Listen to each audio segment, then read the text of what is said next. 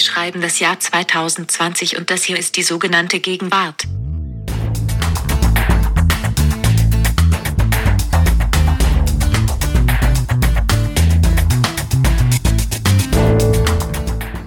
Liebe Zuhörerinnen und Zuhörer, wir sind zurück mit einer neuen Folge der sogenannten Gegenwart. Ich bin Ijoma Mangold und mir gegenüber sitzt Lars Weißbrot. Hallo Ijoma. Ja, und diesmal sitzen wir wirklich uns gegenüber, denn das Schicksal hat es so gefügt, dass wir beide in Hamburg sind, in der Redaktion der Zeit, in der Feuilleton-Redaktion, wo wir hier arbeiten und uns endlich für diesen Podcast live und in echt treffen können. Und es ist gleich ein ganz anderer Vibe. Absolut, finde ich auch, oder? Ja, ich bin, ich bin nervöser tatsächlich als sonst. Es ist so ein bisschen wie wenn man wenn man vor dem ersten Date so ganz viel so kluge SMS hin und her geschrieben hat und dann sitzt man sich gegenüber, obwohl wir uns natürlich schon oft gesehen haben, aber nicht mit diesen Mikros. Nicht mit den Mikros und es könnte der Streitkultur förderlich sein. Ich glaube, wenn man sich echt gegenüber sitzt, geht man mit dem anderen, geht man härter ins Gefecht, weil man weiß, man kann quasi so durch die körperliche Präsenz Versöhnungssignale ausstrahlen, die sonst über die Laptop-Videokamera nicht so gut weitergereicht werden. Ich bin gespannt. Okay, ich fand, wir waren ja teilweise schon recht scharf miteinander. Mal gucken, wie schlimm es diesmal wird. Zumal wir ja auch ein Thema haben, was eben, eben. sehr mit Schärfe verbunden ist. Oder? Genau, unser Hauptthema ist eines, von dem die einen sagen, es vergifte das Diskussionsklima, während die anderen sagen, es gäbe es gar nicht, nämlich die sogenannte Cancel Culture. Und da könnte ich mir eben doch vorstellen, dass wir uns streiten, denn du, Lars, gehörst ja zu den Leugnern. Auf jeden Fall, ja, da, da bin ich, äh, da bin ich erstmal Leugner. Ach so, den Schuh ziehst du dir an. Ja, ja, ja. Erstmal würde ich, würde ich mir den anziehen. Also macht ja keinen das war Sinn. jetzt so polemisch formuliert, dass ich gedacht hätte, du müsstest protestieren. Ja, es ist natürlich schon äh, sprachlogisch nicht möglich. Ich kann mich ja selber nicht Leugner nennen, oder? Also, das stimmt. Das ja, macht ja keinen gut. Sinn. Ja. Aber performativ fangen wir, steigen wir mal so ein, ja. Mein Problem ist was anderes. Ich frage mich bei ich diesem sinne Thema. immer noch nach. Das ist eine so geistreiche Bemerkung. Das habe ich noch nie drüber nachgedacht. Das stimmt. Zu manchen Vorwürfen kann man sich bekennen. Wenn mir jetzt jemand vorwirft, ich bin, was weiß ich, ein Pädophiler, dann könnte ich quasi unter Folter zugeben, ja, das bin ich. Aber wenn man mir vorwirft, ich bin ein Leugner, dem kann ich, wie du völlig richtig sagst, sprachlogisch nicht zustimmen. Äh, um, um dein Buch zu zitieren, ich lese gerade Ijomas Buch, deswegen muss ich das zwischendurch leider immer einwerfen. Der innere weil ich Stammtisch? Dieses, der innere Stammtisch, weil ich die Sätze im Kopf habe. Du sagst an einer Stelle mal darüber, wenn man sich selber misogyn nennen würde, dann wäre man zumindest was sehr Verqueres und Seltsames. Stimmt, noch etwas und mehr. Ja, noch seltsamer wäre es, wenn man sich selber Leugner von irgendwas nennt. Ein komisches Wahrheitsverhältnis. Aber zurück zu unserem großen Thema, was wir gleich sprechen wollen. Cancel Culture. Ja. Das Leugnen, das ist ja die eine Sache. Ich habe ein anderes Problem. Ich frage mich, werden wir selbst gecancelt? Wegen Oh. dem, was wir über Cancel Culture sagen oder sonst irgendwie sagen, weil Ja. wir könnten es gut gebrauchen. Das wäre Ja. der Aufmerksamkeitsboost Absolut. überhaupt für diesen Podcast, wenn man Absolut. sagt, Lars und die Joma wurden gecancelt und dann sind wir nächste Woche in jeder Talkshow. Aber leider wären wir eben nicht mehr der erste deutsche Podcast, der gecancelt wurde. Wir wären auch da dann nur Trittbrettfahrer. Ja, aber unserer geht nicht 17 Stunden oder so. Ich weiß nicht, hast du Wir dir das schaffen es in, fünf, in, in Also fünf 55 Minuten. Minuten. gecancelt zu werden. Du, du spielst wahrscheinlich auf äh, Ja. Serdar Sumunchu und Florian Schröder an. Ja. Hast du dir das komplett angehört? Ich kenne nur diesen Ausschnitt, der so Leider rumging. nicht, aber ich würde es gerne, weil ich bin schon, schon überzeugt bin, dass quasi der theatrale Gesamtzusammenhang die Sache irgendwie anders klingen lässt. Du bist meine überzeugt, aber wir haben es nicht gehört. Wir haben Ja? es nicht gehört, ja. Hier schreibt sich, falls doch immer auf der Buchmesse, wo wir dieses Jahr nicht sind, ist doch so, dass man mal sagen muss, ich habe das Buch leider noch nicht gelesen. Ja, aber Genau. Ich freue mich drauf. Und der Podcast dann auch, ich habe es leider noch nicht geschafft, deinen neuen 17-stündigen Comedy-Podcast reinzufahren. Aber es ist bestimmt gut geworden. Aber weißt du, was mir nicht so gefällt an der Tatsache, dass wir im selben Raum sitzen, dass wir dann auch so buddymäßig, so kumpelmäßig, so wahnsinnig viel dann lachen. Mir war gar nicht klar, dass das ein Effekt ist der stieren Tatsache, wenn man in einem Raum sitzt, neigt man dann mehr dazu, so Schenkelklopfen zu lachen. Ich versuche jetzt dieses, dieses Lachen zu vermeiden, wie es Florian Schröder in diesem Podcast-Ausschnitt macht, Das wenn, war ein wenn Lachen. Serdar Sumunchu richtig loslegt und der klatscht dann so in die Hände. Genau. Das versuche ich zu vermeiden heute. Ähm, jetzt sind wir schon völlig im Thema äh, Canceln drin. Dabei müssen wir doch erst noch was anderes erledigen, Unseren ich. Gegenwartscheck. Den Kannst du Gegenwartscheck. den nochmal erklären für unsere neuen Zuhörer, die uns bisher noch nicht verfolgt haben? Genau, wir sind zwar schon ein paar Folgen on air, aber hier nochmal eine schnelle Erklärung, wie unser Gegenwartscheck funktioniert, unsere Warm-up-Rubrik. Jeder hat drei Sachen mitgebracht, die er für besonders gegenwärtig hält. Ein Wort, ein Modetrend, irgendwas. Und stellt die jetzt gleich vor, abwechselnd. Und der andere muss dann sagen, ist das wirklich gegenwärtig oder ist das Feuilleton da wieder äh, zehn Jahre hinter der Gegenwart zurück und hat nichts gemerkt? Das ist der Gegenwartscheck. Du fängst an, oder? Gerne. Die Formulierung, vor allem auf Twitter, wenn man sich über irgendwas empört und es wieder kommentieren muss, dass man dann sagt, es macht so müde. Das kann nicht sein. Das habe ich auch in meiner Liste. Nein! Das habe ich auch es- in meiner Ja, dann Liste. ist es wirklich brandaktuell. es macht so müde, so wie so, dass man quasi zur Öffentlichkeit die Dinge anders sieht, als man selber spricht, äh, wie zum eigenen Kind. So, wie oft habe ich dir gesagt, bevor wir losfahren, sollst du noch mal aufs Klo gehen. Es macht so müde, es immer und immer wieder sagen zu müssen. Wichtig ist auch die Kombination. Also ich habe mir tatsächlich auch geschrieben, ich bin so müde. Vielleicht ist Ah, auch ja. ein feiner Unterschied. Ich Ja. bin so müde. Was noch mehr betont, ja, Stimmt. es geht ein bisschen, hat das mit unserem Thema von der ersten Folge zu tun, dass Wokeness auch eine Ja. Art Narzissmus ist, weil ich bin hier jetzt richtig, müde. Ja. Richtig. Ich hätte noch halt den Nachsatz dahinter geschossen. Es ist 2020. Ich bin so müde. Oder andersrum. Es ist 2020. Ich bin so müde. Ja, richtig. Ach, wie lustig. Haben wir, haben Vielleicht müssen wir das zu unseren Kindern auch dann immer sagen. Sag, geh ins Bett. Es ist 2020. Es gibt keine Schokolade mehr. Es ist 2020. Das heißt, wir haben vermutlich ähnliche Tweets gelesen und sind deswegen inspiriert worden. Okay, jetzt bist du dran. Das musst du. Ich habe aber, ich habe eh in meinem Köcher mehr Beispiele, wenn du in Verlegenheit geraten solltest, weil ich dir ja jetzt einen quasi, weil wir jetzt einen doppelt haben, kann ich gerne aushelfen. Ähm, ich habe tatsächlich, ja, weil ich hin und her überlegt habe, was ich nehmen soll, auch einen Ersatz. Dann mache ich Ah, den schnell. okay. Die Modemarke Engelbert Strauß. Kennst du die Modemarke. Engelbert Strauß? Ich würde behaupten, vielleicht außer Nike Ja. gibt es keine Du sagst Nike? Äh, Das muss ich jetzt schon kurz mal unterbrechen, weil es, es gibt da draußen im Internet eine Blase, die sich sehr stark mit der Frage beschäftigt, ob Lars Wörter richtig oder falsch ausspricht. Und den Dude hast du ja beim letzten Mal mit Nina falsch ausgesprochen. Das war Dude. Hast du, du hast Dude gesagt. Und jetzt sagst du Nike. Ja, aber das ist natürlich einfach, ist mir ja klar, dass man, dass Ah, ja. man eigentlich äh, Das wollte ich nur Nike wissen, das sagen ist so ein. Distinktionsmerkmal. Ich sag nicht Nike, ich sag Nike, weil da bin ich so, fühle ich mich selbstbestimmter. Ja, ich habe es mir zumindest, ich habe es mir Mühe gegeben, mir das wieder umzutrainieren. Ja, da soll man ruhig meine dörfliche Herkunft raushören oder was auch immer man Ah, ja. bei, bei Nike hört. Nike. Okay, also neben Nike gibt Ja. es vielleicht keine Marke, die so präsent ist im öffentlichen Straßenbild, wenn man einmal darauf achtet, echt? wie Engelbert Strauß. Das Emblem ist ein Strauß, Ja. ein gezeichneter Strauß. Und jeder, Mit Kopf im Sand oder nach oben? Ganz, nee, ganz, Ganz normal. normal, Kein, okay. guckt, der Kopf guckt so raus. Und jeder Mensch, der draußen rumläuft und keinen Büro-White-Collar-Job hat wie wir, Ja. trägt bei der Arbeit Engelbert Strauß.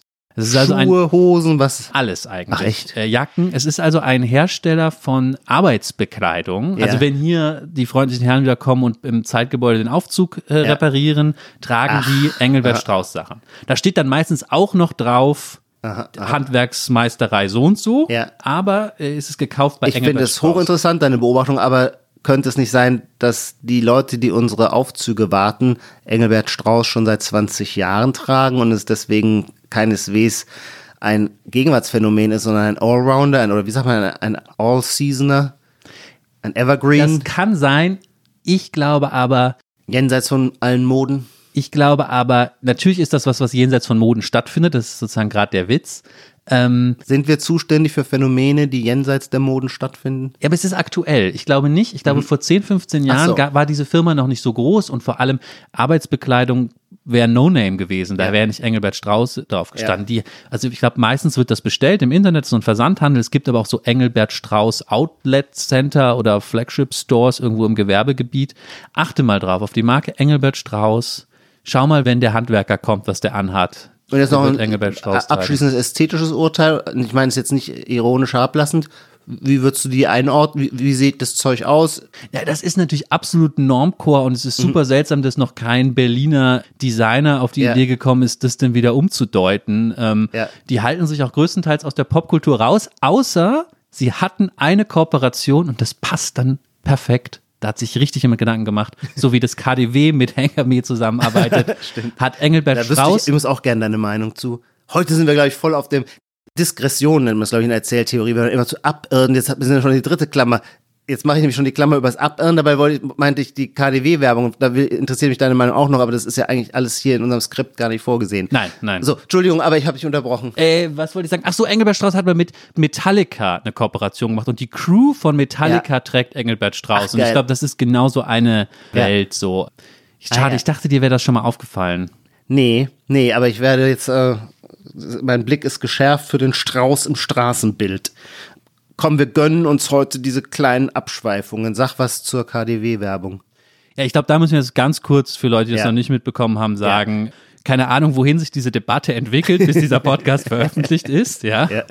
Vielleicht ist dann der Bundespräsident schon involviert, aber eine Autorin, die eine umstrittene Glosse in der Taz über äh, die Polizei geschrieben hat, die dann auf höchster Ebene auch von Horst Seehofer kritisiert wurde, hat sich, ich finde, das gehört dazu, danach, glaube ich, nirgendwo richtig dazu geäußert. Äh, sie hat Fast keine wie Boto Interviews Strauß, gegeben. der gibt auch keine Interviews. Ja. Ah ja, okay. Aber im Gegensatz zu Boto Strauß hat Hengame jetzt eine, ja, ich weiß nicht, Kooperation oder eine Art Modeljob, nennt sie es selbst, für das Berliner Kaufhaus KDW gemacht, Mhm. wo sie posiert in einem äh, 4000 Euro teuren Mantel Mhm. als ja, Testimonial und ich weiß leider des, den Designer nicht, aber dazu steht ihr Spruch, den sie da sozusagen dazu gesetzt hat, alles allen. Ich finde es sehr schön. ich auch. Gut gearbeitet. Mhm. Naja, das Handwerkliche habe ich jetzt noch nicht so genau bedacht, aber überhaupt die Tatsache, ich finde es halt immer toll, wenn quasi alles durcheinander gerät. Und das ist fraglos hier der Fall. Und ich habe bisher jetzt nicht große Stücke auf sie gehalten, weil diese Kolumne fand ich unterirdisch. Aber diesen Move, den finde ich dann doch irgendwie ganz, also den muss man hinkriegen. Da muss man auch hingearbeitet haben, dass der funktioniert. Die, den hätte die ja nicht einfach so, sondern nee, da muss quasi die ganze Vorgeschichte, auch wenn sie die jetzt quasi nicht intentional in ihrer Autorschaft ganz und alleine im Griff gehabt hat, aber das rechne ich ihr jetzt an, dass sie es geschafft hat, an dem Punkt zu sein, wo sie dann einen so überraschenden Coup landen kann, bei denen sich dann jetzt möglicherweise die ursprünglichen Anhänger ihres Milieus mögt, vielleicht ist das meine, genau meine klammheimliche Freude ist, dass die, dass ihre Anhänger davon mehr geschockt sind als ich. Verstehst du, was ich es meine? Gibt, es gibt diese, es gibt diese Debatte, glaube ich, gerade auch. Trotzdem, du sagst, sie konnte das nicht intentional so als Stunt ähm, Ja. alles choreografieren, Ja. Mhm. aber sie hat eine Sache gemacht, die man dafür machen muss, was ganz wichtig ist, was viele Leute in den aktuellen Diskursen nicht können, dass ihnen schwerfällt. Sie hat vorher geschwiegen. Das stimmt. Es war jetzt nicht, ah, da ist sie schon wieder und jetzt stimmt. KDW, sondern es ist sozusagen der erste Auftritt, nicht ganz. Es gab einen Podcast mit Miri Dawood-Wandi, aber ansonsten war es der erste große Auftritt und das ist der.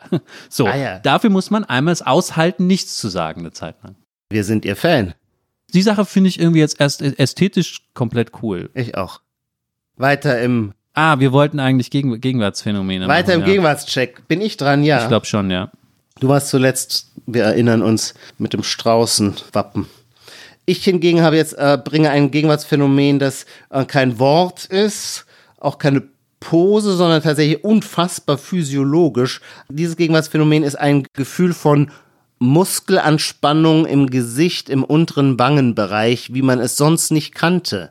Aber seit wir alle Maskenträger sind, haben wir das Problem, dass unsere Mimik, die der Mitwelt Freundlichkeit signalisieren soll, von der Maske geschluckt wird. Weshalb ich zumindest, aber ich kenne auch andere, dann immer so stark ihr Lächeln grimassieren, in der Hoffnung, dass das Lächeln über die Maskengrenze nach oben in den Augen- und Stirnbereich überschwappt und dadurch sichtbar wird. Und das führt natürlich dann am Ende eines langen Tages zu einem zarten Muskelkater im unteren Wangenbereich.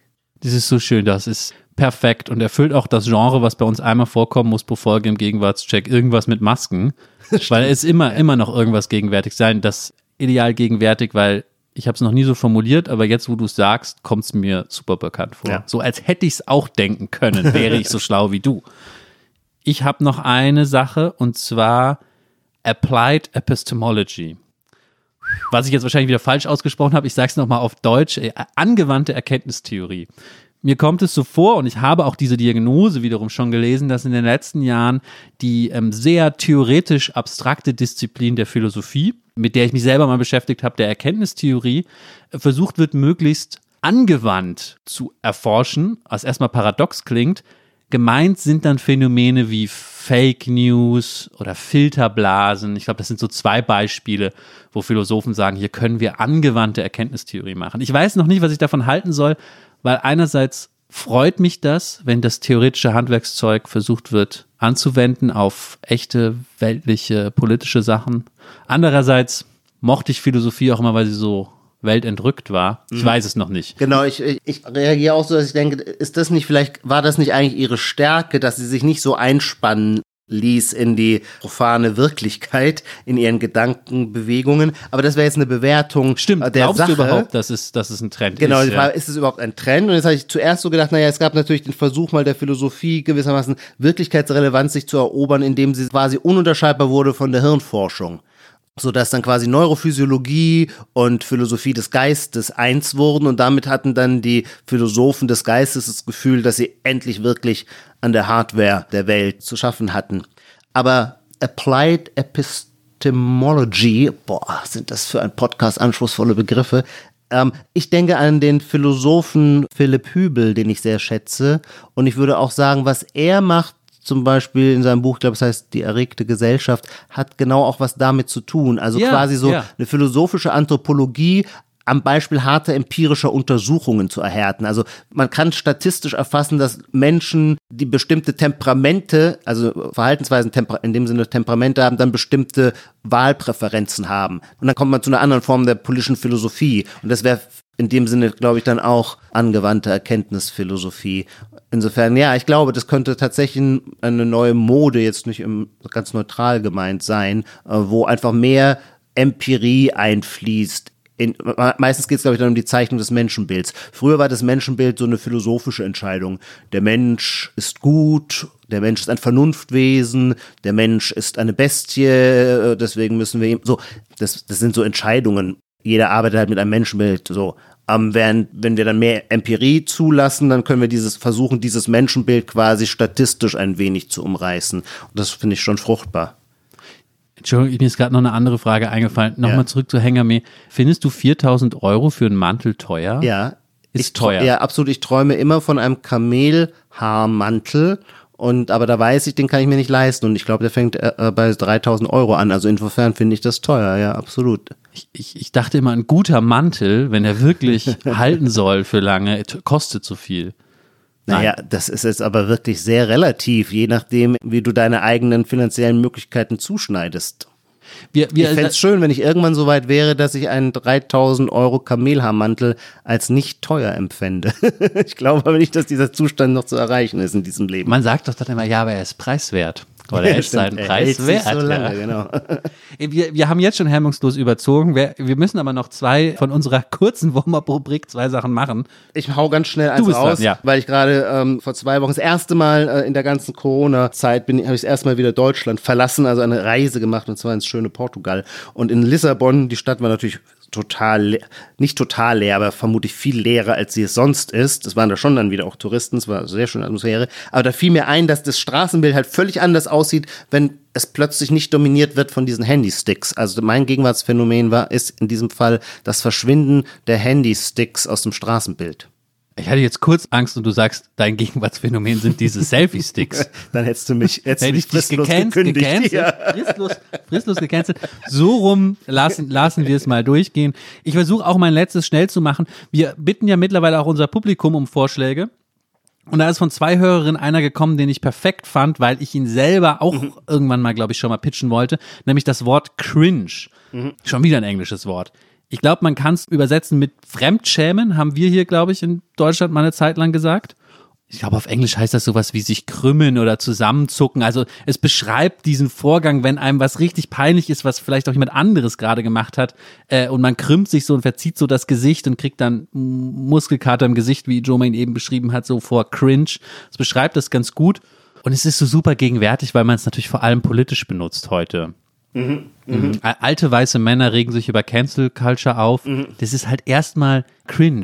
Da Ja. denkt man erstmal, oh nein, wie peinlich. Ja. Ja. So, es ist irgendwie eine ästhetische Darf ich die Rolle, des, Kategorie. diese, diese Peinlichkeitsrolle jetzt übernehmen, wenn wir uns Ja. unserem Hauptthema zuwenden? Ja, ja. Müssen wir, wir Cringe. müssen ich habe das loslegen, Wort, ja. also genau, ich muss ja noch was dazu sagen. Musst du Äh, nicht. Doch, doch. Und äh, hey, Spieler haben ihre Spielregeln, ganz du jetzt aber sagen, muss ich nicht.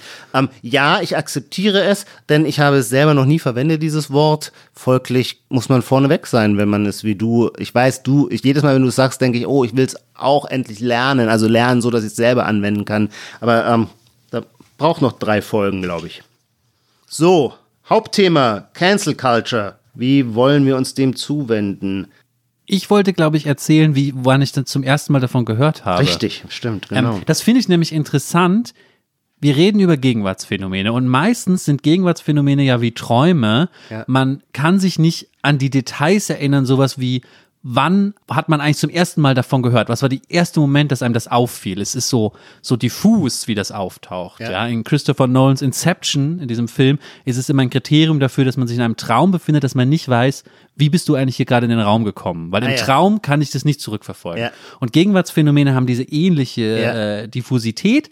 Ah. Hier habe ich das Glück, dass ich tatsächlich mich erinnern kann, wann ich dieses Wort zum ersten Mal gehört habe. Und zwar habe ich im Sommersemester 2019 ein Seminar an einer Kunsthochschule gegeben, ähm, über so ein eher philosophisches Thema.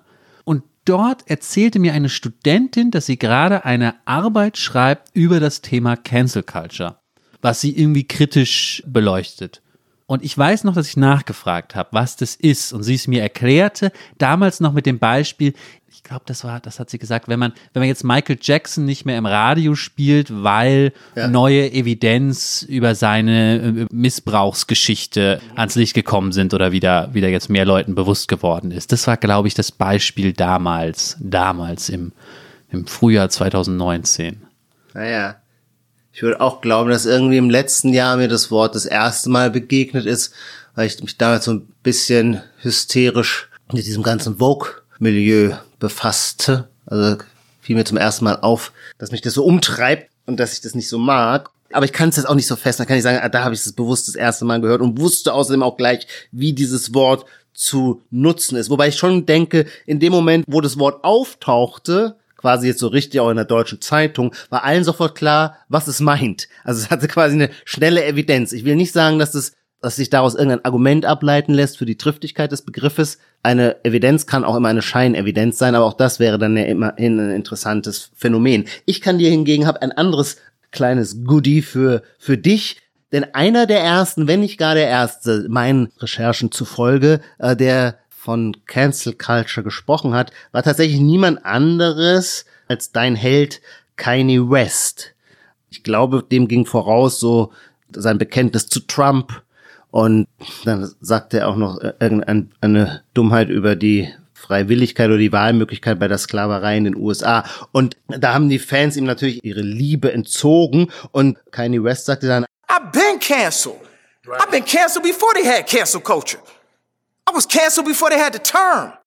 Das fand ich so geil, weil dann ist darin schon fast wieder so ein Stolz. Ich Ja, bin, ja. es war irgendwie einerseits ist es blöd gecancelt zu werden, aber immerhin, ich bin der allererste, der gecancelt wurde. Insofern bin ich auch darin schon wieder äh, Mhm. ein Unikat.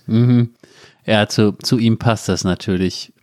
Ijoma, du hast mir ja schon unterstellt, dass ich nicht glaube, dass es so etwas gibt wie Cancel Culture. Ich habe das dann auch bestätigt. Trotzdem, lass uns doch nochmal bei Null anfangen und versuch mir doch nochmal zu erklären, was das ist und warum es das tatsächlich gibt. Vielleicht verstehe ich es auch immer nicht ganz richtig. Cancel Culture, würde ich sagen, ist ein Phänomen unserer gesellschaftlichen Wirklichkeit seit einigen Jahren. Ein Steigerungsphänomen gewissermaßen der Empörungskultur. Wenn die Empörungskultur bisher versucht hat, auf, sagen wir, Äußerungen politischer Inkorrektheit durch Lautstärke zu reagieren, schaltet sie auf dem nächsten Level der Cancel Culture um und versucht, denjenigen die Bühne zu entziehen, die man als Person fragwürdig hält. Ähm, dem Konzept Cancel Culture, würde ich sagen, geht eine andere politische Technik vorweg. Die nennt sich Deplatforming. Die spielte in Deutschland eine große Rolle bei dem ganzen Diskussionsthema mit rechten Reden.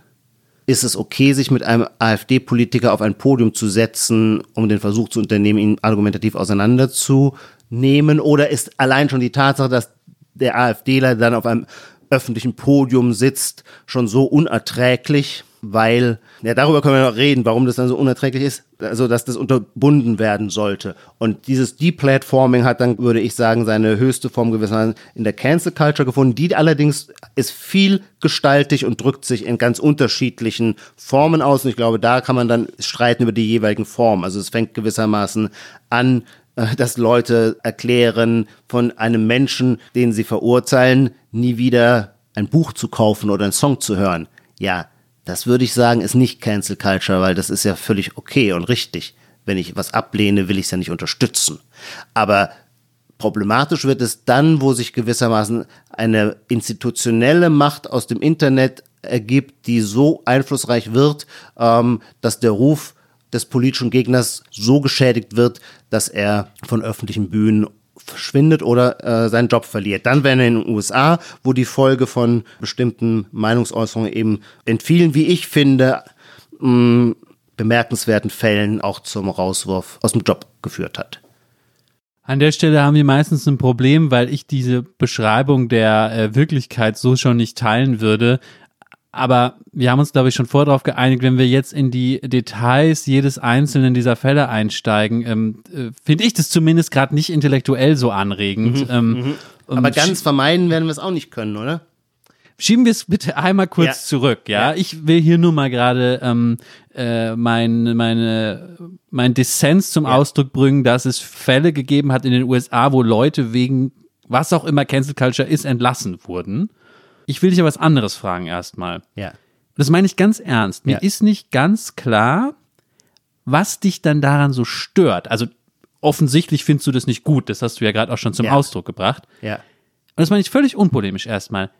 Du als Liberaler, welche Regel wird hier missachtet, die nicht eine ganz liberale Regel ist, nämlich Vertragsfreiheit, Freiheit im Sinne von, mit wem ich mich auf eine Bühne setze, ist ja wohl meine Entscheidung. Es gibt ja nicht, kann ja Ja. nicht gezwungen werden, mit Lisa Eckert aufzutreten, weil das jetzt irgendwie dem Diskurs gut tut. Das darf ich mir ja, Ja. wohl noch überlegen. Absolut. Das sind ja liberale Werte. Also was stört dich dann daran? Lars, wir kommen nicht drum herum, dann über den Fall zu reden, weil ich in der Tat, so wie du es charakterisierst, das sehe ich genauso wie du. Nur der Fall zum Beispiel Lisa Eckert sah ja nicht so aus, dass die anderen sich geweigert hätten, mit Lisa Eckert aufzutreten. Das ist deren gutes Recht. Selbstverständlich kann man fragen, wenn wir jetzt alle so wahnsinnig päpstlich als der Papst sind und sehr genau abgrenzen, mit wem wir überhaupt noch, wird es irgendwann langweilig. Das wäre jetzt ein anderer Aspekt, zu dem ich gleich komme. Aber in, in diesem Fall war es natürlich, man versuchte zu erzwingen, dass Lisa Eckert ausgeladen wird, weil man mit ihr nicht auf einer Bühne sein wollte. Das finde ich einen ganz anderen Vorgang. Wenn ich sage, ich finde Larsens Weltansichten moralisch so fragwürdig, dass ich mir eine Zusammenarbeit mit ihm künftig schwierig vorstelle, dann würde ich sagen, ich gehe raus aus dem Podcast. Aber ich würde nicht sagen, und deswegen muss Lars rausgehen. Punkt eins. Ist das, ist das, eine, Punkt ist das eine. Regel des liberalen Anstands, dass ich immer als Erster gehe? Also ganz ernsthaft, das ergibt, erschließt sich für mich nicht so a priori, warum das die Regel sein Ich soll. weiß nicht, ob es eine Regel ist, aber das wäre jetzt mein, mein, meine Intuition oder meine, so meine spontane Verhaltensweise. Wäre ich in dieser Situation, dass ich mit jemandem nicht zusammen auf der Bühne sein will, würde ich nicht bei einem Literaturwettbewerb, wo fünf oder ich weiß gar nicht, wie viele Deputanten antreten, äh, nicht erzwingen, dass der andere dann ausgeladen wird. also auch diese Beschreibung würde ich jetzt bestreiten, dass Ja. das da so war, aber stellen wir uns ein Beispiel vor, in dem es so gewesen wäre. Ja? Stellen wir uns aber es das war vor. doch so. Aber okay, wir Nein, das war nicht so, Ijoma. Warum, wa- wer hat denn gesagt, dass, dass Lisa Eckert nicht auftreten soll? diese zwei Schriftsteller, Nein, die haben mittlerweile namentlich äh, bekannt ha- sind. Sie haben gesagt, dass sie nicht auf der gleichen Bühne in, in einer Doppelkonstruktion mit ihr gerne lesen würden und einfach getrennte Lesungen machen. Niemand hat gesagt, Lisa Eckert darf auf diesem Festival nicht lesen. Also jedenfalls diese beiden nicht. Weiß nicht, vielleicht findest du jetzt, jetzt hast du wahrscheinlich einen Tweet von Susi Blume 15, die das mal bei Twitter gesagt hat, dass die da nicht lesen darf. Ja, okay, gut. Hat sie das halt bei Twitter gesagt. Der Effekt war jedenfalls nicht, dass die Autoren, die nicht mit Lisa Eckert auftreten wollten, nicht aufgetreten sind, sondern dass es für einen Moment aussah, als würde da deswegen Lisa Eckert wurde halt ausgeladen. Das war die Folge. Ich würde auch sagen, das Problematische war die Festivalleitung. Da ist das institutionelle Versagen. Aber das würde ich sagen, gehört zur Cancel Culture eben dazu, dass die Kraft der Twitter-Meinung als so stark und mächtig empfunden wird, dass auch Institutionen wie eine Festivalleitung eines Literaturfestivals einknicken. Und das ist ja auch der harte Kern der Kritik an der Cancel Culture in den USA, wo in weiten Kreisen die Kritik vorgetragen wird, dass zum Beispiel Medienhäuser wie New York Times ähm, sagen, die mächtigste Macht ist Twitter. Dagegen haben wir keine Chance. Und wenn unsere, unsere, wenn unsere junge Belegschaft sich mit Twitter eine Allianz eingeht, dann geben wir dem nach. Dann äh, äh, lassen wir die Redakteure ziehen oder setzen sie vor die Tür, ähm, die von den jüngeren woken Kolleginnen und Kollegen als unerträglich in ihrer in ihrem Berufsverständnis oder in ihrer Weltanschauung betrachtet werden. Können wir gerade noch mal ein, ich glaube, Ja. ich muss noch mal einen Schritt zurückgehen, weil, Ja. weil ich, mir ist wirklich immer noch echt nicht klar, was deine liberale Kritik an dem ist, was du Cancel Culture nennst. Selbst wenn ich mir einen Fall ausdenke, in dem es so wäre, dass jemand sagt, hey, ich komme gerne zu eurem Festival, aber nur wenn diese drei Leute wieder ausgeladen werden. Das mag ja nicht nett sein, aber das ist doch, ist es zum Beispiel doch die Entscheidung des Veranstalters dann zu sagen, also es ist doch meine Freiheit zu sagen, ich komme nicht zu einem Literaturfestival, wenn da Ijoma liest. Ja. Und der Veranstalter hat doch die Freiheit zu sagen, oder nehme ich lieber Lars. Genau, wenn du jetzt aber auftrittst Aber und dem Veranstalter mitteilst, Das ist doch Vertragsfreiheit. Was ist das? Erklär es mir nochmal. Was ist das moralisch Schlimme? Lieber? Lars, das kann ich dir erklären, weil ich sogar eine leichte Unaufrichtigkeit in deiner parsivalhaften äh, Unschuld, mit der du hier so, erklär mir mal, so, wenn, Ich will es doch nur verstehen. ich will es doch nur verstehen. Lars, wenn du sagst, du willst mit mir irgendwo nicht auftreten und schreibst dem Veranstalter, ich komme nicht, weil ich teile dessen Ansicht nicht und deswegen macht es mir kein, ich nehme von, me- von meiner, mach von meiner individuellen Freiheit Gebrauch, dann ist das doch wunderbar. Aber so würdest du ja im Cancel Culture Falle nicht agieren, sondern du würdest einen schweren Vorwurf, der mich moralisch diskreditiert, in diesen Brief an den Veranstalter schreiben. Das ist die Realität. Und der Veranstalter würde dann denken, oh Gott, oh Gott, stimmt, ach, der Mangold, das hat der Lars Weißbrot hier geschrieben, das ist so ein übler, reaktionärer, eigentlich schon fast ein Nazi, nee, oh, oh, das, da, da kriegen wir jetzt richtig als Veranstalter Ärger, wenn am Ende rauskommt, dass der Mangold, äh, der so ein finsterer Reaktionär ist, auftreten darf äh, und dass deswegen Lars Weißbrot äh, nicht aufgetreten ist. Also es, man arbeitet in der Cancel Culture ja immer mit der Komplettdiskreditierung des politischen Gegners, um das Feld zu bereinigen. Und ich finde deine, wenn du das immer zu, das ist ja sowieso, und das ist jetzt ein wichtiger Punkt für unser Thema, finde ich, die Reaktion auf das Thema Cancel Culture lautet bei den Trägern der Cancel Culture, es gibt sie gar nicht. Und das wurde namentlich in deutschen Medien mit einer solchen Konsequenz durchgezogen, dass ich mich immer frage, merkt ihr, auch, Journalisten, merkt ihr nicht, wie, wie lächerlich das ist? Ihr habt ja gerade vier Seiten, 10.000 Zeichen vollgeschrieben äh, über ein Phänomen, das, ihr habt es erklärt, beschrieben, um dann zu sagen, dass es das nicht gibt. Also etwas, was offensichtlich Menschen umtreibt, wo es ständig Fälle gibt, über die wir reden und die wir diskutieren, die wir jetzt im Einzelfall dann, äh, siehst du sie eher so, ich sie eher so, ähm, zu behaupten, das Phänomen gäbe es gar nicht. Ich finde was anderes, jetzt darüber zu reden. Aber da, da Ja. muss ich jetzt aber philosophisch widersprechen. Also, Ja. das ist ja mittelalterliche Scholastik. Also, du hast ja jetzt gesagt, nominalistisch hat das mal jemand erwähnt, deswegen gibt es das jetzt. Also, da würde ich jetzt ontologisch, aber. Die aber Leute arbeiten sich aber auch daran ab. Also, okay, vielleicht gibt es dieses Phänomen gar nicht. Dann sind alle die deutschen Journalisten, die erklärt haben, es ist ein Gespenst, über das diskutiert würde, die Sache gäbe es nicht im Recht. Dafür scheint mir aber, scheinen mir die Geschichten, über die wir seit einem Jahr nachdenken und diskutieren, zu häufig und zu deutlich zu sein. Das Interessante ist ja, die woken Kritiker der Cancel Culture, die sagen, es gäbe sie gar nicht, sind ja dann äh, überraschenderweise dann doch immer der Meinung, dass es sie nämlich doch gäbe, allerdings in anderen Fällen. Und dann wird immer angeführt Achille der äh, Philosoph aus Kamerun, der ursprünglich die Ruhrtriennale eröffnen sollte, aber der ein BDS-Unterstützer ist und deswegen gab es eine Debatte darüber, ob er nicht ausgeladen werden müsste, bei einem staatlich subventionierten Festival aufzutreten. Zur Ausladung kam es nicht, weil wegen Corona die Ruhrtriennale nicht stattfand. Das ist der eine Fall, wo dann, ähm, äh, dann gesagt wird, ja doch, bei Achille da gab es äh, Cancel Culture und natürlich beim berühmten WDR Kinderchor. Und das ist natürlich schon ganz interessant, weil ich finde auch, ich habe gar kein Problem damit Cancel Culture. Dazu gehört ähm, äh, der WDR Kinderchor, der dann plötzlich nicht mehr ausgestrahlt werden durfte, wenn ich es richtig erinnere, auch. Und da, das finde ich genauso ein Tatbestand, der äh, diesen Begriff mit Leben erfüllt. Okay, einmal kurz zum Beispiel. Also Ja. WDR Kinderchor, das war die Oma Umweltsau, Die Oma Umweltsau. Ähm, die dann äh, eine fragliche Anzahl von Hörern, die sich wie auch immer ähm, in einem Cancel Mob organisiert oder nicht organisiert hatten, so empört haben, dass der Chef Ja. dieser Satiriker Ja.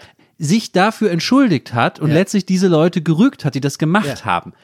Ja, okay, wenn das passiert, Ja. ähm, ist es ja wohl eine andere Stufe, als wenn irgendjemand bei Twitter ähm, moralische Vorwürfe äh, Absolut. erhebt. Aber Cancel Culture ist doch nicht, dass jemand bei Twitter, du sagst dann immer so, Gänseblümchen äh, 99 regt sich auf. Ja, das ist doch keine Macht. In der Tat, das ist keine Macht. Aber die Verknüpfung von Institutionen, die das Gefühl haben, dass Twitter in seiner äh, Massenmobilisierung stärker ist als ihre, ihr eigener Kompass, das ist das Problem. Und diese Fälle hatten wir David Shaw. Vielleicht teilen wir das unseren Zuhörern und Zuhörern mit. Es gab diesen offenen Brief.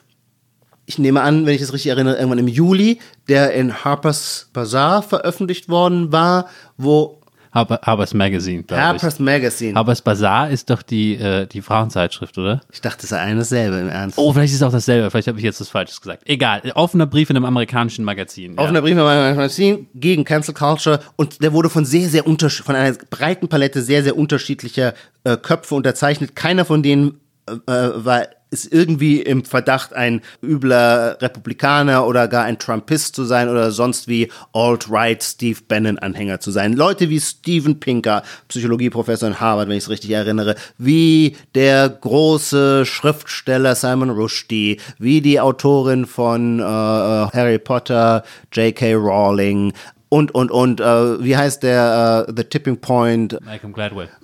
Malcolm Gladwell, also um nur mal so eine die extreme Mannigfaltigkeit und Breite derer, die diesen Brief unterschrieben haben, ähm, anzudeuten. Und dieser Brief entstand im Juli nicht ohne Grund oder nicht ohne Zufall, weil es in den USA, und da haben die deutschen Medien, finde ich, nicht nur zu wenig berichtet, sondern irgendwie gar nicht berichtet. Es gab eine, es gab im Kontext der Black Lives Matter Proteste einen kritischen Gegendiskurs, von dem wir hier aber nicht viel erfahren haben. Und auf den fußt auch dieser offene Brief.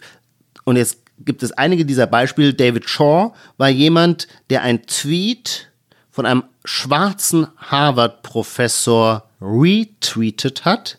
Nee, Princeton, Princeton-Professor.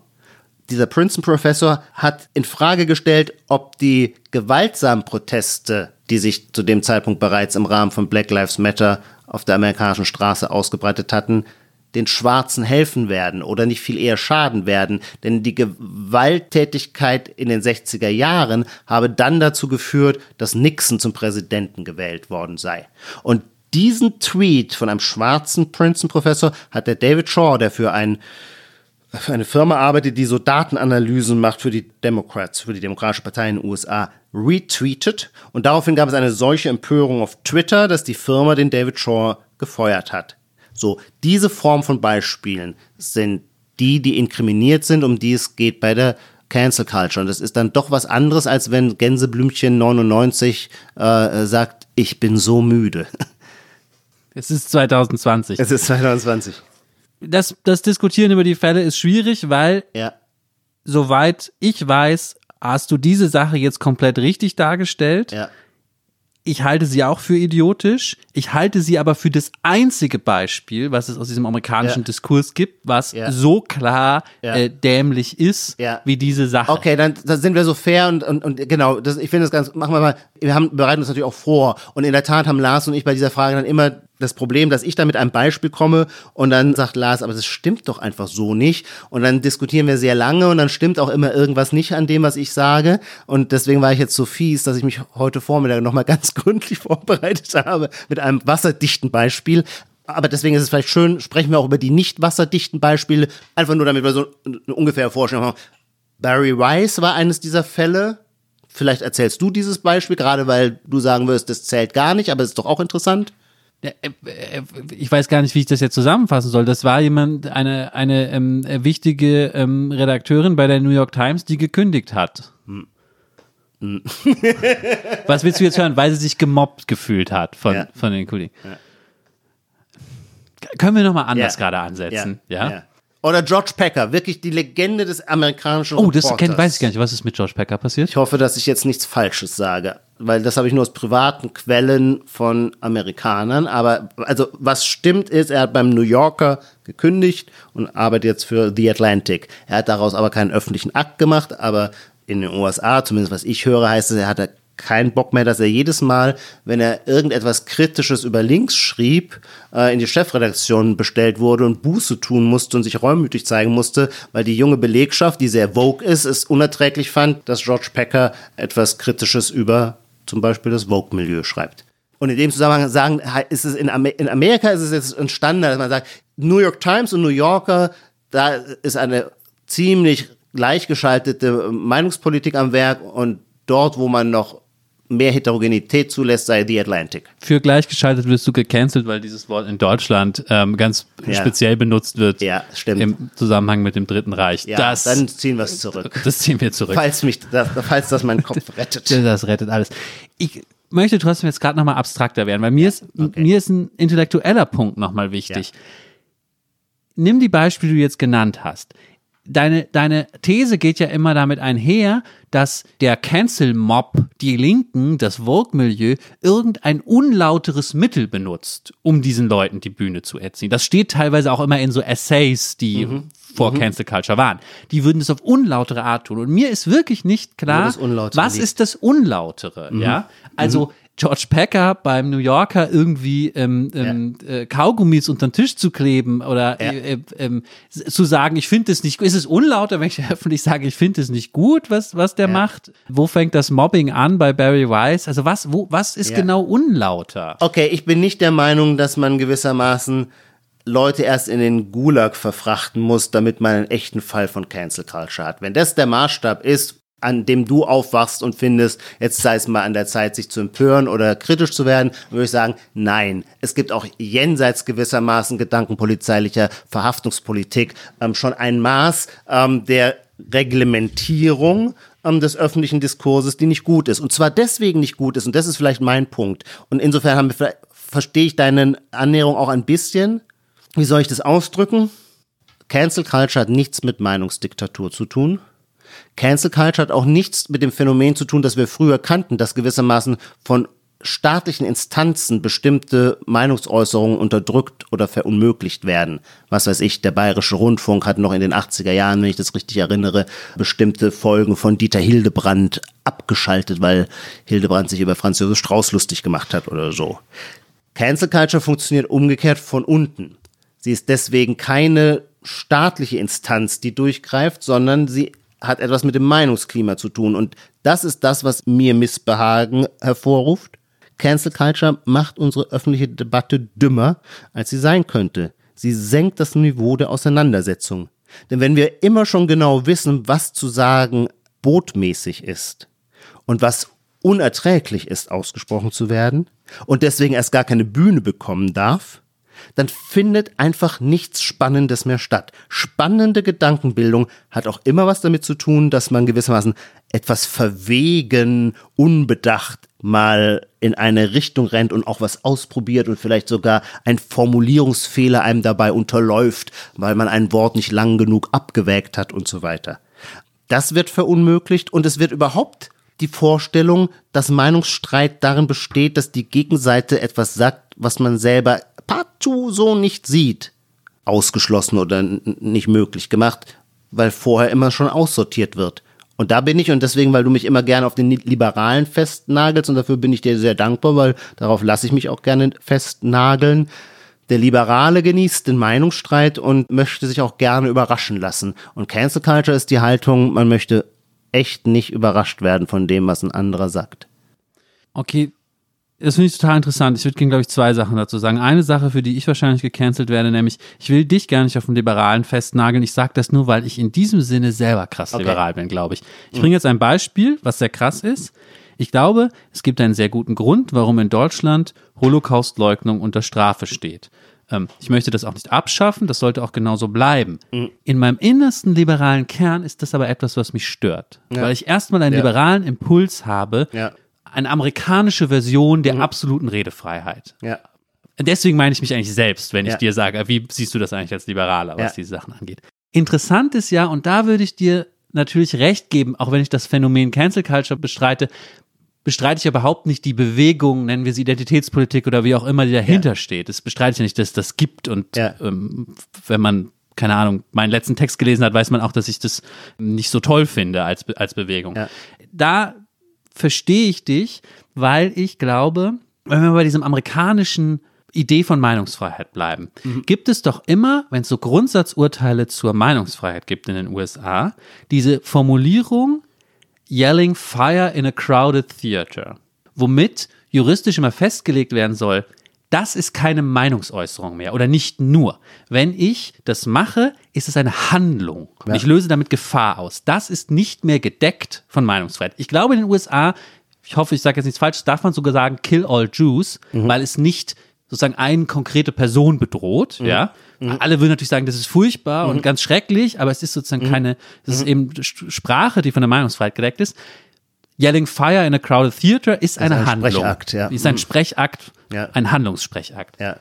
Und das große Problem meiner Meinung nach mit der Identitätspolitik, und das ja. hat natürlich mit dem zu tun, was du gerade als Cancel Culture beschrieben ja. hast, ist, dass die sehr viel Sprechen als Handlung verstehen. Ah, ja. Die sagen ja bei ganz vielen Sachen, dieses Wort zu benutzen, ja. ist kein Sprechen, sondern ist eine gewaltvolle Handlung. Es ist eine Handlung. Eine Mikroaggression. Ja, ähm, gut, Aggression mehr. würde ich noch akzeptieren, aber sobald man sagt Gewalt oder Handlung, mhm. ändert man ja den, ja, den ontologischen ja, Status. Stimmt. Ja. Und ähm, ich glaube, was du als Cancel Culture beschreibst, würde ich einfach als diesen Kategorienfehler beschreiben. Das, mhm. Äh, oder was du als unlauteres Eingreifen beschreib, beschreibst, mhm. würde ich einfach als Kategorienfehler behalten. Die behandeln Sprache nicht als Sprache, sondern als Handlung eben. So als würde ich dir jetzt eine Ohrfeige geben. Natürlich würden dann alle sagen, nein, das ist nicht genau dasselbe und natürlich ist physische Gewalt viel schlimmer. Ja. Aber trotzdem gibt es so eine Art Kategorienfehler, der da drunter liegt.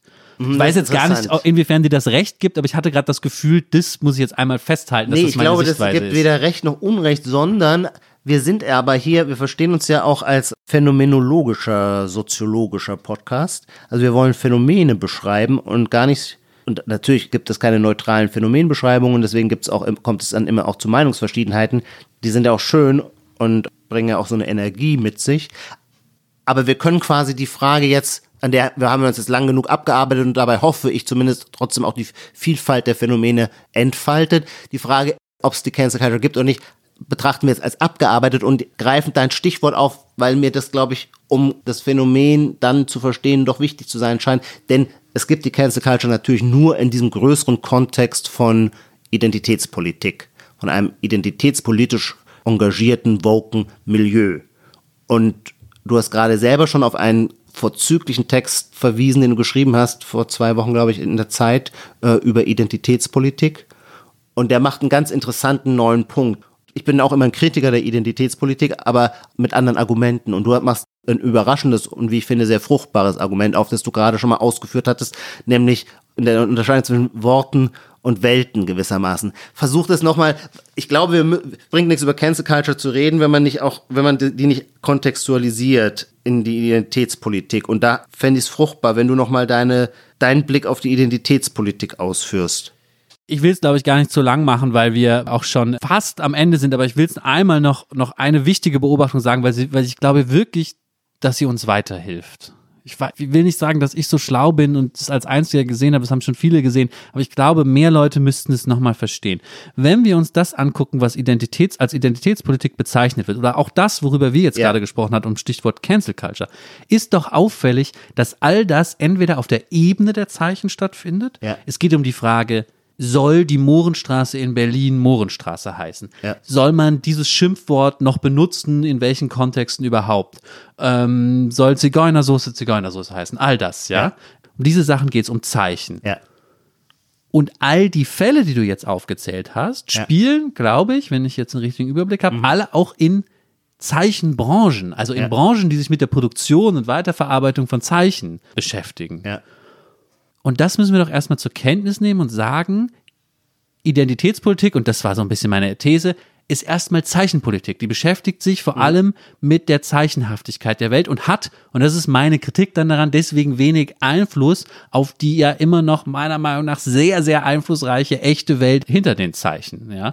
Deswegen würde ich jetzt behaupten, sind die Fälle von gecancelten CEOs von Investmentbanken auch eher dünn gesät. Nö, nö. Okay, das letzte Fallbeispiel, die äh, Marketingchefin oder Personalchefin, Personalchefin von Adidas, für den klaren Fall von Cancel Culture. Sie sagt einen Satz, den ich für einen Mitarbeiter des Vorstands von Adidas relativ naheliegend finde, nämlich, nee, bei Adidas gibt's keinen Rassismus oder wir haben kein Rassismusproblem.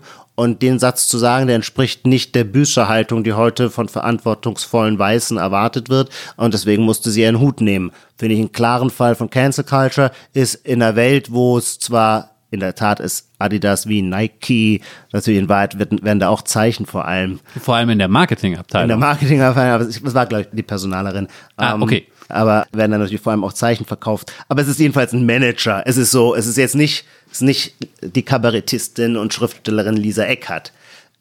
Insofern, ich verstehe dein Argument und finde es wichtig. Ich glaube, es führt zu einer starken Klärung, aber man muss gleichzeitig auch sagen, das schreibst du ja in deinem Text auch selber, dass natürlich die Welt der Zeichenproduktion riesengroß geworden ist. Ja, die ist nicht mehr irgendwie so für die glücklichen Aristokraten, die sich äh, auf ihrem Schlösschen ein Barockkonzert gönnen, sondern der gesamte Kapitalismus ist eigentlich ist ein kreativer Kapitalismus geworden und was verkauft wird, sind Erlebnisse, sind Symbole, die uns schmücken, Statussymbole, sind, sind Zeichen, mit denen wir uns kleiden und, und mit denen wir unsere Identität zum Ausdruck zu bringen versuchen. Insofern ist diese Welt riesig und sie ist noch viel größer. Jetzt fasse ich deinen Text zusammen, weil ich ihn so gut finde und weil das auch so flüssig läuft und auch so entscheidend ist. Naja, und weil natürlich eine Banalität, wir leben im Zeitalter von Social Media. Also wir leben nach der digitalen Revolution und die digitale Revolution hat ein einzigartiges Universum der Zeichen geschaffen. Und du sagst zu Recht, diesen Zusammenhang sollten wir überhaupt erstmal sehen. Die Tatsache, dass Identitätspolitik, wie wir sie kennen, plötzlich die historische Bühne betreten hat, hat etwas mit der digitalen Revolution zu tun, wo jeder auf Facebook sich selber in Form von Zeichen darstellt. Ja, mir ist halt wichtig, damit die These auch nicht super boomermäßig cringe klingt. Ähm, ich will natürlich nicht Was sagen. nochmal super boomer-mäßig cringe? Das ist mir zu viel auf einmal. Naja, ich will jedenfalls nicht sagen, das Internet hat uns irgendwie enthemmt oder dümmer gemacht. Ähm, Stimmt vielleicht sogar, will ich aber nicht sagen. Ich will was anderes sagen. Ich will sagen, es gibt ein Eigengewicht der Zeichen, die wir in Medien merken. Das klingt jetzt so nach Kittler Gone Wild. Ich meine aber bloß, Ja. ein Wort, ja, Ja. das Z-Wort, was ich eben ausgesprochen habe, zu beklagen, dass es irgendwo benutzt wird, das kann ich in den Tweet rein kopieren. Ja, ich Ja. kann sozusagen auch einen Screenshot machen von einer Serie, wo jemand Blackfa weißer Blackfacing macht und das posten und anklagen. Aber ein Zusammenhang, der nicht selbst schon Zeichen ist, ja, Ja. wie Ja. was ist eigentlich die Situation der ähm, äh, rumänischen Hilfskräfte in der Fleischindustrie, Ja. erstmal in Zeichen zu übersetzen, ist wesentlich komplizierter. Ähm, und da gibt es ein Missverhältnis heute. Ja. Ijoma, ich glaube, wir, wir müssen zum Ende kommen, zumal ich noch eine Schlussrubrik habe, auf die ich Ja. dich vielleicht ein bisschen Ja. länger antworten lassen will. ein bisschen ist schon Kultus Interruptus mäßig. Wir sind gerade voll drin. Ich könnte jetzt noch eine Stunde mit dir über Identitäts Identitätspolitik Du, sprechen. du darfst auch noch eine Sache sagen. Ich will sie nur auf eine bestimmte Art framen. Okay, das ist das Böseste, was man heutzutage überhaupt machen kann. Framen. Nein, es kommt darauf an, ob, ob man von den Guten Sache ist oder von den Schlechten. stimmt. Ich hoffe, du framest für die Guten. ja, für, für meine, für meine Sache. Ähm, unsere Abschlussrubrik heißt jedes Mal äh, die sogenannte Zukunft. Da stellt der eine dem anderen eine Frage, zu der er eine Prognose in die Zukunft abgeben muss, aber die Frage kennt der andere noch nicht. Das heißt, er muss sich ganz spontan was überlegen dazu. Das wollen wir jetzt am Schluss machen. Mit meiner Prognosefrage an dich, Ijoma. Wann wird diese ganze Sache endlich aufhören? Identitätspolitik, Zeichenpolitik, Cancel Culture, dieser riesige Ja. Diskurs, der alles unsere Diskurse Danke, aufgefressen hat, sodass wir über danke, nichts anderes mehr danke. reden können. Wann wird das aufhören und warum und wie und können wir da irgendwas für Vielen tun? Dank, lieber Lars. Ich hätte mir keine schönere Frage wünschen können und es war nicht abgesprochen. Ich glaube viel schneller, als wir alle glauben. Denn wenn es irgendein Prinzip gibt, von dem ich in der Weltgeschichte überzeugt bin, dann ist es das Prinzip des sich zu Tode Siegens. Und ich bin absolut überzeugt, je größere, unfassbare Triumphe die Identitätspolitik feiert, desto mehr hat sie sich in Wahrheit schon totgesiegt, weil die Geschichte natürlich am Ende ein dialektischer Prozess ist und Aktio, Reaktio hervorruft und je enger der Raum wird dessen, was überhaupt noch als politisch korrekte Wahrheit ausgesprochen darf, desto mehr schwindet dann irgendwann das Verständnis für die guten Absichten derer, die die Identitätspolitik vorantreiben. Und äh, es kommt dann zu Gegenbewegungen und das Subversive und das Rebellische macht sich plötzlich an einer ganz anderen Stelle zu bemerken. Und was eben noch wie ein engagierter Ausdruck politischen Emanzipationsstrebens und Empowerments war, wird als das durchschaut, was es dann eben im schlechten Falle, es wird vielleicht auch die guten Fälle der Identitätspolitik geben, aber was es im schlechten Falle immer schon war, Phrase, Phrase, Phrase. Und deswegen mich total überzeugt, der Tod der Identitätspolitik wird die Phrase sein, die in ihrem Herzen schlägt. Und auch das ist ja kein Zufall, wenn wir deiner These, Lars, folgen, dass das Ganze ja eine Zeichenpolitik ist. Folglich, die Form, in der Zeichenpolitik inflationär wird, ist ihre Phrasenhaftigkeit. Bleibt mir zum. Das waren hoffnungsvolle Worte für alle, die die Welt so sehen wie ich. ich, ich möchte mal einmal nachfragen, wann genau ist das? Im Jahre 2023 im Spätsommer. Im Spätsommer. Ichoma, danke dir für dieses sehr interessante Gespräch, wirklich. Hier live nebeneinander, ohne Screen, der zwischen uns geschaltet ist. Ich bin und auch noch ganz erregt und äh, wir können ja drüber nachdenken, ob wir irgendwann noch eine Folge-Folge machen zur Identitätspolitik. Spätestens, wenn sie dann wirklich vorbei ist. Ähm, ja. Also was, dann können wir nochmal zurückblicken. Was war Identitätspolitik? Was auch so schön mit ihr war, können wir was, dann ja, genau. sagen. Och, Die schönen Momente mit ihr. Doch, vielleicht kommt danach noch was Schlimmeres. Vielleicht kommt danach was Schlimmeres, das stimmt bedanke mich bei allen Zuhörerinnen und Zuhörern. Ähm, schreiben Sie uns unbedingt gerne Mail an gegenwart.zeit.de mit Vorschlägen für den Gegenwartscheck, mit anderen Anmerkungen, Kritik, Lob. Wir freuen uns und versuchen auch auf möglichst viel zu antworten. Ichoma, hast du noch was zu sagen? Nein, ich verabschiede mich von unseren Zuhörerinnen und Zuhörern und bis zum nächsten Mal. Bis zum nächsten Mal, Ichoma. Titel aller Bücher, Artikel, Filme, Songs oder Serien aus dem Podcast finden Sie in der Podcast-Beschreibung. Bei Anregungen, Kritik und Lob schreiben Sie uns gerne an gegenwart.zeit.de.